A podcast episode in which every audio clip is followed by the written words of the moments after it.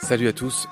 Baleine sous Gravillon commence à bouger sa grosse carcasse et on commence à aller dans les festivals avec euh, ben, des bénévoles, avec des équipiers de Baleine sous Gravillon. Et fin octobre, eh ben, on était au FIFO.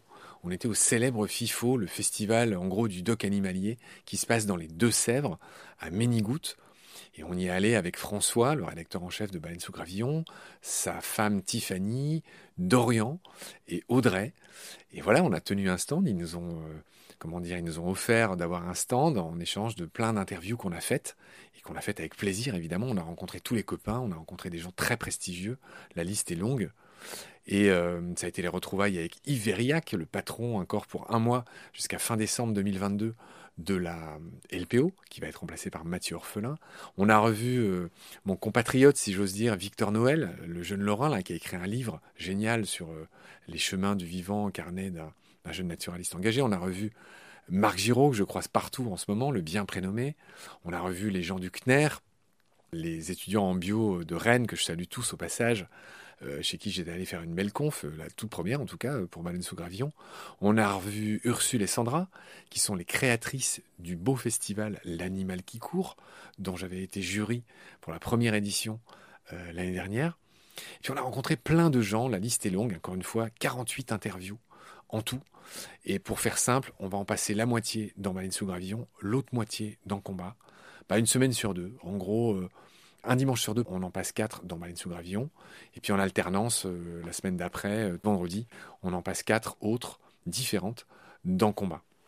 Voilà, j'essaierai de mettre la liste quelque part, mais je vous les recommande. C'est vraiment des petites interviews de 6-7 minutes, bien pleines de pépites de connaissances, bien nerveuses, bien drôles et sympas comme on aime. Et donc voilà, c'est ce qu'on ramène du FIFO.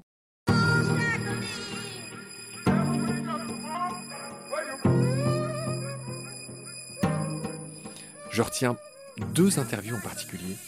Euh, premièrement, il y en a trois avec Olivier Swift, qui est un bioacousticien, qui est un audio-naturaliste.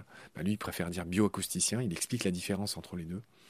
Où il nous parle du butor, de la barge à queue noire et de la petite chouette de Tengmalm. Et en fait, ces épisodes qui sont juste sublimes, hein, je ne devrais pas le dire, mais c'est un peu les plus. Euh, ceux que j'ai mis le plus de temps à monter, en tout cas, des 48 interviews, parce que j'ai mis les sons, les chants de ces animaux.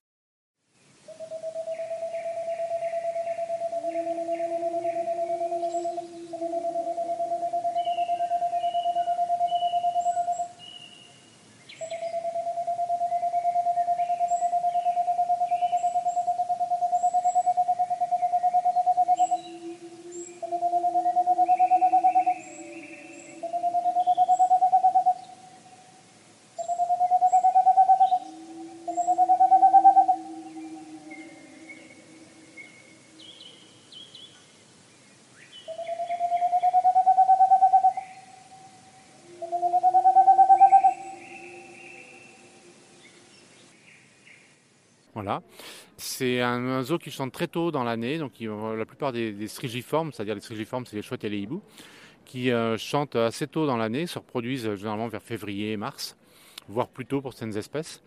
Et elle, euh, utilise des cavités, donc des trous dans les arbres. Et alors, c'est une histoire très intéressante et passionnante pour la chute de Tengman parce que euh, c'est une des rares espèces qui se porte bien, de mieux en mieux. Ça fait plaisir quand même, il y a quelques bonnes nouvelles dans ce monde. Donc elle bénéficie, elle, de deux choses. Le vieillissement de la hêtraie.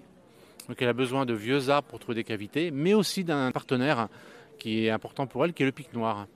Le pic noir, c'est une espèce euh, qui a progressé naturellement, qui est venue de l'est de l'Europe, et puis peu à peu qui a progressé vers l'ouest de l'Europe, et qui, grosso modo, a gagné euh, toute la France dans les années 80-90 hein, de 1900 et qui donc fait des grosses cavités dans les arbres, qui peut creuser dans un hêtre en pleine forme et faire un trou.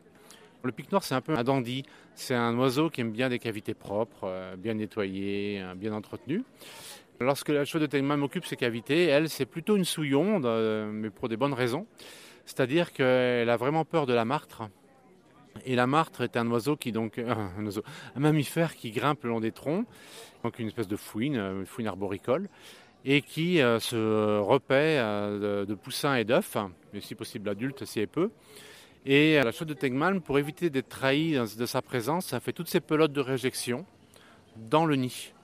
Donc au départ, la cavité fait 40 cm de fond. Et puis au fur et à mesure que les jeunes régurgitent leur pelote de réjection, ben, ils montent peu à peu sur leur pelote. Et en fin de reproduction, ils arrivent en haut du nid, en haut du trou.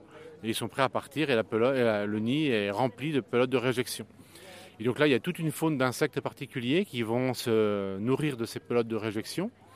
Et peu à peu, tout va retomber, mais ça reste quelque chose d'assez, euh, souillé euh, par la présence de la thémate. Donc le, pic noir délaisse ce genre de loge et va recreuser des nouvelles loges. Donc c'est une espèce de reine rouge d'Alice au Pays des Merveilles, de Lewis Carroll. Plus il y a de trous dans le gruyère et plus... c'est un peu ça, c'est-à-dire que plus il y a de pics noirs, plus il y a de trous, euh, plus il y a de choix de tegmalm, moins il y a de trous disponibles pour le pic noir, et donc plus le pic noir va refaire à nouveau des trous. Et donc on a une espèce d'accumulation comme ça de, jeux de trous. Donc il faut quand même des êtres d'une certaine taille pour que le pic noir puisse faire les loges. Donc c'est un peu l'éloge du pic noir. et il va peu à peu donc favoriser la chute de Tegmalm. Et on a une chute de Tegmalm qui s'installe de plus en plus et dans les Pyrénées et euh, dans les Cévennes. Eh bien ça préfigure un nouveau un cinquième podcast qu'on va lancer, si tout va bien, hein, si tout va bien, à la rentrée 2023, en septembre 2023 euh, qui sera peut-être pas animé par moi, mais euh, sur lequel je vais avoir un œil évidemment et le bon, et qui va s'appeler Symphonie.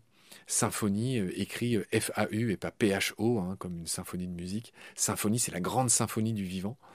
Et voilà, en gros, on va faire des petits épisodes aussi et on va rentrer, on va, on va, raconter le vivant sur la base des chants, des cris, des sons qu'il produit avec des bioacousticiens. Et euh, je pense que voilà, ça va être. Euh, enfin, j'ai une grande gourmandise de, de, mettre en ligne bientôt. Donc voilà, donc euh, dans les 48 interviews du, du FIFO, ben, il, y a, celle avec Olivier Swift qui est immense.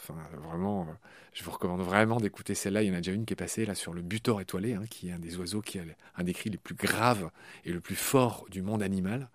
Il nous parle de ça. Il y a plein d'autres choses fascinantes à savoir sur le butor, qui est, qui est un fantôme hein, des roselières.